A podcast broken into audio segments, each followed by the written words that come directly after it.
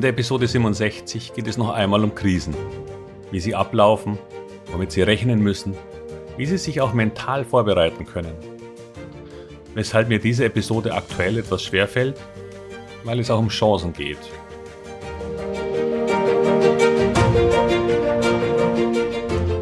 Herzlich willkommen, moin und Servus beim Podcast Aktien verstehen und erfolgreich nutzen. Mein Name ist Wilhelm Scholze. In diesem Podcast erfahren Sie, wie Sie das Instrument Aktie für Ihre Geldanlagen richtig einsetzen und dabei den Großteil der Profis hinter sich lassen können.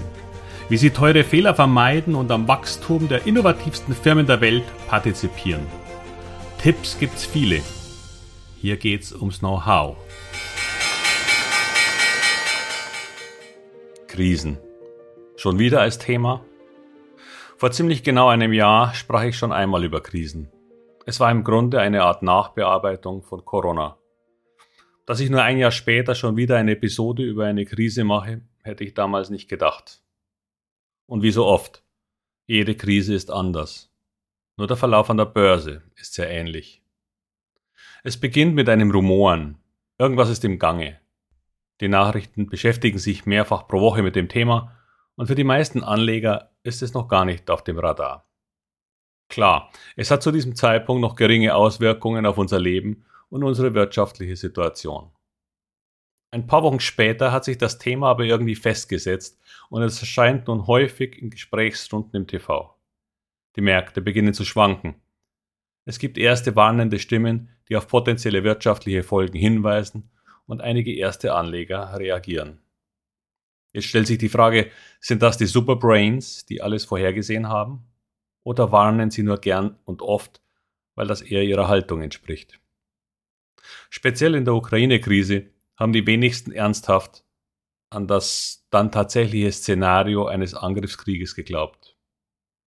Es war einfach für uns im Westen unvorstellbar, dass es noch jemanden gibt, der einen großen Krieg wirklich riskiert. Jedenfalls mir nicht. Zwar hatten die Amerikaner massiv davor gewarnt, doch ich hoffte wohl, dass das Verbreiten der russischen Planung als abschreckendes Instrument genutzt wurde. Im Sinne, wir wissen Bescheid, lass es.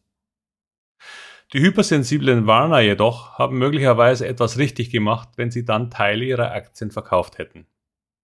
Was nicht unbedingt zusammenhängen muss, denn nicht jeder verfährt nach dem Motto I'll put my money where my mouth is. Es gibt jedoch auch für diejenigen, die tatsächlich schon beim ersten Anzeichen eines Problems verkaufen, am Aktienmarkt ein Problem. Sie werden das häufig tun. Im Grunde dürften sie überhaupt keine Aktien besitzen, weil irgendwas ist ja immer. Doch dann, wenn eine Krise absehbar zum Problem wird, kann man sich als privater Anleger eigentlich nur zwei Fragen stellen. Erstens, habe ich zu viele Aktien? Das heißt, würde ich einen Rückgang von, sagen wir, 40 Prozent grundsätzlich als angenommenen Worst Case ertragen? Und zweitens, habe ich die richtigen Aktien? Jetzt gehe ich nicht davon aus, dass so ein Worst Case häufig eintritt. Doch die Frage darüber, wie viel Verlust Sie kurzfristig ertragen, sollten Sie sich immer stellen. Nicht erst, wenn es schon fällt. Denn sind Sie auf ein solches Szenario geistig vorbereitet, dann können Sie viel rationaler in solch einem Umfeld auch agieren. Dabei hilft es auch grundsätzlich immer ein wenig Cash für solche Krisen vorbereitet liegen zu haben. Denn das Wissen um Cash hilft Ihnen mental bei fallenden Märkten schon mal deutlich weiter. Sie sind ja nicht vollständig investiert. Und zum Zweiten können Sie dann irrationale Kurse, die irgendwann passieren können, mit einem Schnäppchengefühl aufheben. Das theoretische mentale Abschreiben der Hälfte ihres Einsatzes in Aktien ist ebenfalls ein psychologischer Trick, der, wenn er vorher wirklich durchdacht und gefühlt wird, zu einer enormen Ruhe auch in Krisenzeiten führen kann. Sie können nun in einem völlig anderen Modus operieren, sich nicht die ganze Zeit die Frage stellen, wie tief fällt es denn noch, sondern sich auf das konzentrieren, was langfristig den größten Nutzen für Ihr Portfolio haben wird. Was hat sich dauerhaft geändert und wer profitiert davon? Ja, in einer Börse im Krisenmodus werden anfangs so gut wie alle Aktien fallen. Und sie werden diverse, auch von der Situation betroffene Unternehmen in ihrem Depot haben. Leider lässt sich das nicht verhindern, wenn Sie das Anlageinstrument Aktie für sich nutzen wollen. Doch Aktienanlage ist wie ein Marathon in den Bergen. Es gibt Täler und Hügel, Schluchten und Berge. Vermeiden Sie nur den Absturz in Schluchten durch übergroße Risiken und falsche Diversifikation. Ich habe einmal von den diversen Vorteilen von Aktien in meiner Kolumne in der Zeitschrift Feine Adressen Hamburg geschrieben. Ein sehr wichtiger davon war auch die Flexibilität. Denn Sie müssen das Anlageinstrument gar nicht verlassen und können sich doch in völlig unterschiedlichen Szenarien und einer veränderten Umwelt bewegen.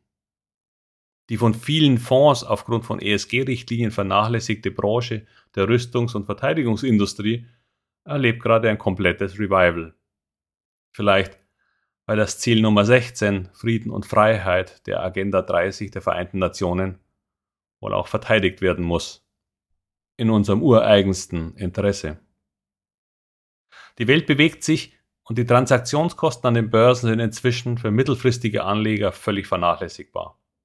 Da können die Kosten nur eines schlechten Börsentages ganze Mehrjahresgebühren übersteigen, wenn Sie nicht gerade Daytrader sind. Daher überlegen Sie sich Umschichtungen nicht aufgrund der Kosten zu vermeiden. Dieses Argument zählt schon lange nicht mehr. Doch zurück. Wenn die Börsen in Krisen immer weiter fallen, kommt es häufig zu einer Art Schlusspanik, die zu Kursen führt, die ich gern als lächerlich bezeichne.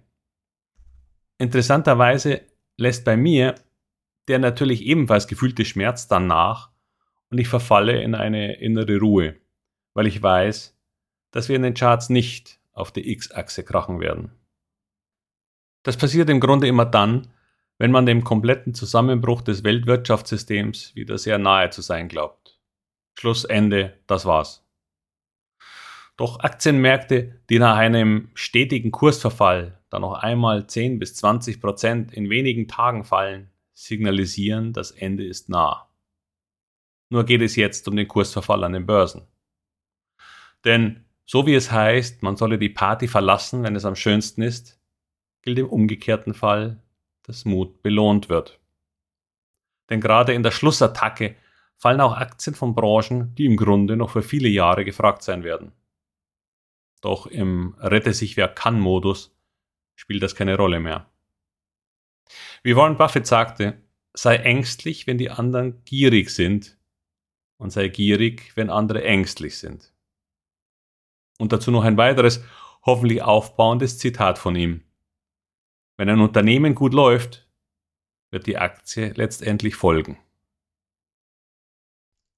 Wenn Sie mehr darüber erfahren wollen, wie Sie das Anlageinstrument Aktien für sich erfolgreich einsetzen, wie Sie Veränderungen der Welt erkennen und Rendite stark nutzen können oder welche Denkprozesse Ihnen helfen, all die weißen Teslas auf der Straße zu sehen, die vielen anderen entgehen, dann informieren Sie sich doch gerne auf meiner Website wilhelmscholze.com über meine Masterclass Aktien. Gerade jetzt ist es wichtig zu verstehen, was man tut. Denn Aktien kann man lernen. Wenn nicht jetzt, wann dann? Ich würde mich jedenfalls darüber freuen, Sie in einem der vielen Zoom Live Calls begrüßen zu dürfen, die im Early Bird Paket mit dabei sind. Wenn Sie dazu Fragen haben, schreiben Sie mich auch gerne an. Und damit wünsche ich Ihnen alles Gute und uns allen Frieden und Freiheit, vor allem der Ukraine. Ihr Wilhelm Scholze.